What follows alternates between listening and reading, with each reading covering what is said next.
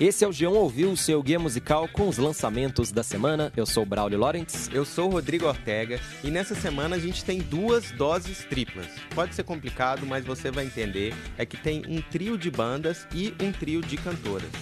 Mas a gente começa com a canção mais comentada da semana, uma trinca de jovens divas. Por aqui a gente ouve a Lana Del Rey, a Ariana Grande e a Miley Cyrus juntas em Don't Call Me an Angel.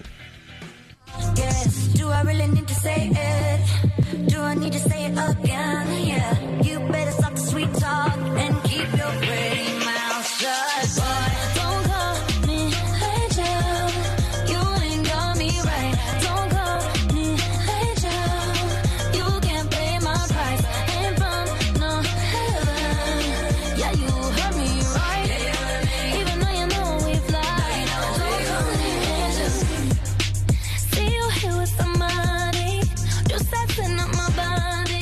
música tá na trilha do filme Charlie's Angels, ou As Panteras, em bom português, ou nem tão bom assim, né?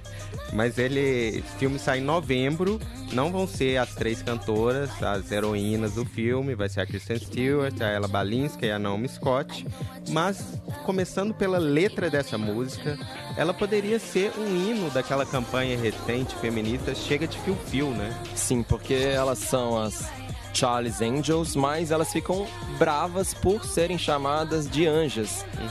Dá pra entender, né? Elas não querem condescendência, é como quase elas estivessem falando: para de me ficar cantando, eu canto que eu sou anjo só se eu quiser, beleza? É, e é meio min- minhas asas, minhas regras, né? Sim. Vocês aparecem de antes e falam, não, eu, eu, quis- Boa. eu sou se eu quiser. Mas é- essas regras são ditadas muito do jeito da Ariana Grande. É a voz dela, o jeito de cantar dela, o estilo dela recente, que sobressai. A melodia parece muito, me lembra muito as- o, o jeito de cantar de Break Up With Your Girlfriend I'm Bored, que é uma música do disco mais recente da E Ariana Grande. não é por acaso, né? A gente checou a ficha técnica dessa nova canção e por trás da semelhança com essa outra música, há outro trio, né, Ortega? Conta É, aí. um trio de compositores e produtores que você pode não conhecer o nome, mas conhece o som. É o Ilia, o Savan Kotecha e o Max Martin, um produtor sueco. Todos veteranos do pop, ajudaram a fazer inúmeros hits, inclusive Break Up With Your Girlfriend. É uma boa música essa e fica um pouco na defensiva, né? Faz o que as pessoas conhecem delas, é repetitiva para quem já é fã dessas três cantores.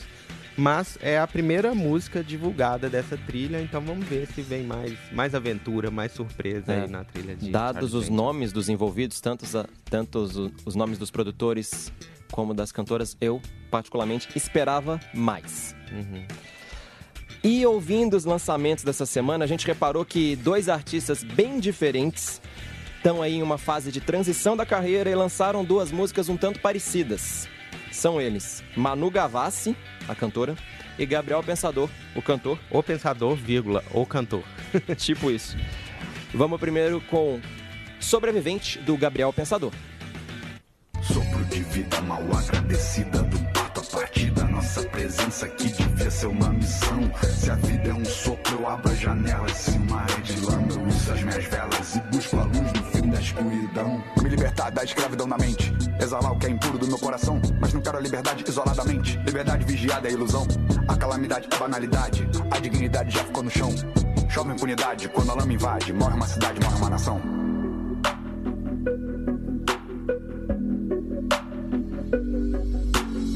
Anestesiados pelas novidades vistas pelo Insta ou na televisão, nós compartilhamos nossa insensibilidade quando a atrocidade vira diversão.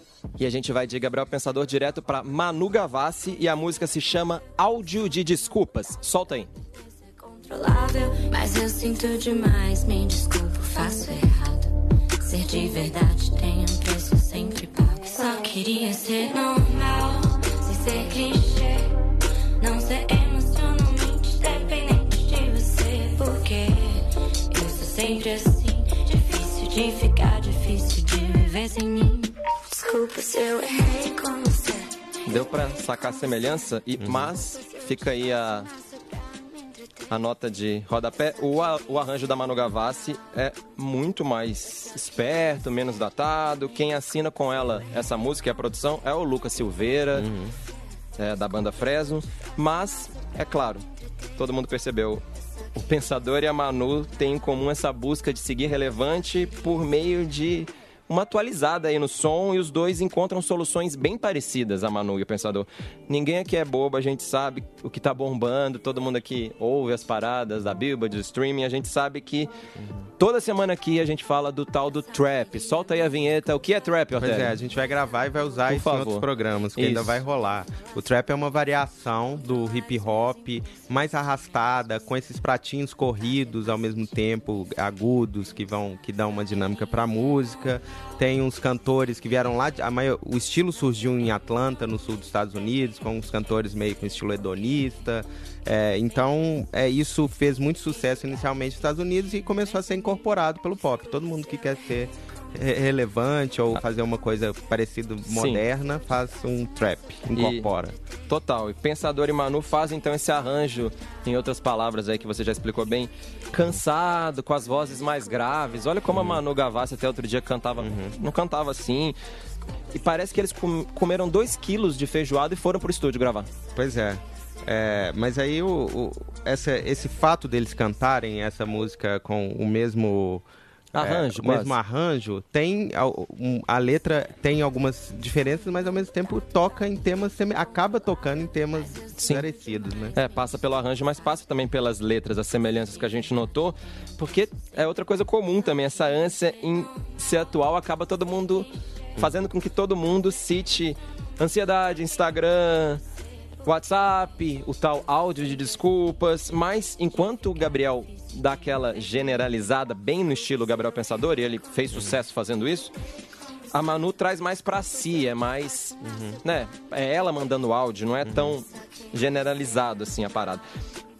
E nesse combate aí do quase novo trap brasileiro, quem ganha, Ortega? Uhum. Não é, nenhum é exatamente trap, nenhum Eu sei vira que um não, trapper, vai. mas, Mas- a- eu acho que a Manu Gavassi manda muito melhor, concordo com você. Eu também, eu já ta- ta- tava levantando aí, Manu Gavassi é a vencedora dentre os quase novos trepeiros brasileiros. E saiu finalmente o terceiro disco da Charlie XX. Ele se chama Charlie. E a gente vai ouvir uma música que tem a brasileira Pablo Vittar e se chama Shake It. Pra começar direito, eu só pra você. Rainha estagiário no trabalho, tô sem tempo. Se tem um problema, eu resolvo com talento. Dedinho na boca, sou uma tentação. A pista pega fogo, derretendo o paredão. Já mostrei que eu sou queen, falo sério pra vocês. A coroa é pesada, mas eu me acostumei. Achei que, achei que o meu popozão. Achei que, achei que aguentasse a pressão. Do MA, cheguei em LA. A Pablo e a Charlie, mais uma vez. I shake it, I shake it, I shake it, oh. I shake it, I shake it, I shake it, oh. Essa faixa já é a segunda colaboração da inglesa com a brasileira. E esse tanto de efeitos vocais e batidas diferentes na música, barulheira, assim, mostra bem o que, que é esse novo disco da, da Charlie XX. Mas né? quando eu estava ouvindo pela primeira vez no meu celular, no- com os meus fones e o meu serviço de streaming favorito, Hum. eu pensei que meu celular tava dando pau, tava tendo inter- interferência, alguém tava me ligando, Parece sei lá. alguma coisa, Parece. você tava tendo um derrame, assim, Sei né? lá, Seu qualquer coisa, não sei o que problema. tava acontecendo. É porque tem vários momentos do disco que ela, não um disco inteiro, mas ela mistura esses experimentos eletrônicos com refrões, assim, ao mesmo tempo ela continua fazendo uns refrões simples, direto Cantaroláveis. veia, cantaroláveis, que ela sabe fazer, né? Demais. A gente já falou bastante disso aqui. A gente já tinha falado de músicas desse disco aqui, né? A já Sim, a gente já mostrado. falou de outras parcerias. Além da Pablo Vittar, a Charlie XX sabe com quem anda. Ela escolhe bem, já fez música com o Troy Sivan, com as garotas do Rain e com a grande revelação desse ano. A gente também já falou dela aqui, a Laiso.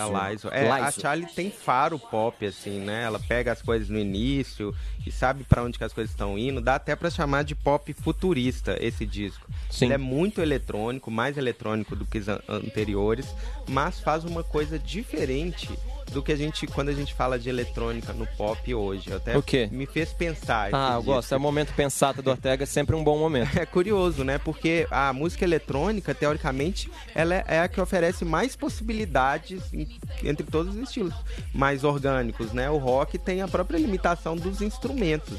A eletrônica é uma coisa mais recente e também mais é, o, o computador, os efeitos, oferecem inúmeras possibilidades. Mas ao mesmo tempo, pelo menos no mainstream, nas paradas, tem muitas fórmulas, é muito limitado por, por, fórmulas. Os produtores têm um milhão de possibilidades de sons, de doideiras, mas fazem geralmente as mesmas coisas. A gente ouviu isso na música anterior desse programa, da Charlie's Angels, que, né, tanta gente poderia fazer é a turma dos suecos, a mesma coisa. A turma dos suecos, que a gente É.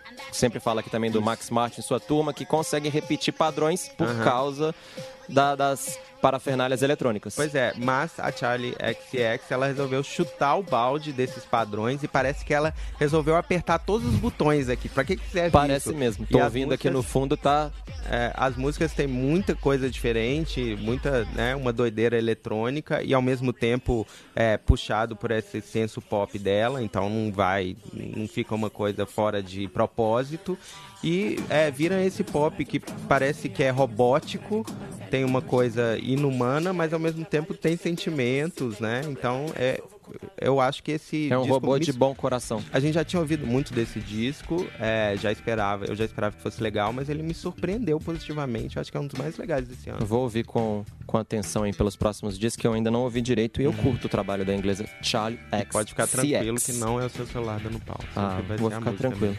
Obrigado pela, pelo aviso. E nessa semana também tem algo novo aí no, no ramo das turnês. Rolou o anúncio dos shows que vão juntar Green Day, Fall Out Boy e Weezer. E cada banda, claro, lançou a sua música para marcar aí esse anúncio. E a melhor delas é The Name of the Game do Weezer. Solta aí.